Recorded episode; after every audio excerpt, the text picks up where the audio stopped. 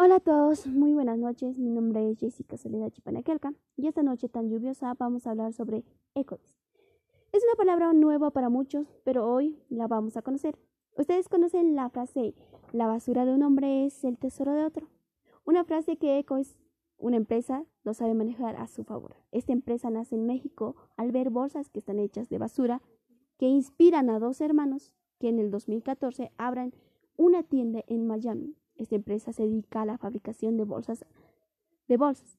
Y adivinen de qué están hechas estas bolsas. Exacto, de materiales reciclados con envolturas. Envolturas como las de Coca-Cola, Frito-Lay, Disney y etc. Es exitosa por un solo hecho eh, que es la comunidad ambientalista. Ecoist fue una empresa que estudió y analizó su entorno de marketing antes de su lanzamiento. Es por esta razón que tuvo tanto éxito en tan poco tiempo.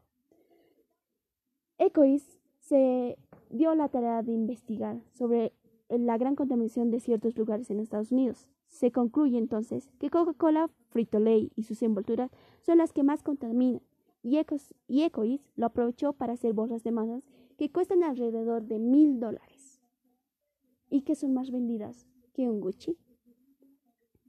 La contribución de tendencias como por ejemplo la demografía, la cultura y los proveedores son los que llevan al éxito a esta empresa. Claro, el estudiar la cultura de una demografía, a los proveedores y a, la demografía que le rodea es un gran éxito. Lo analizó también que en el 2006 eh, Ecosis vende más de mil bolsas en poco tiempo, muy poco tiempo.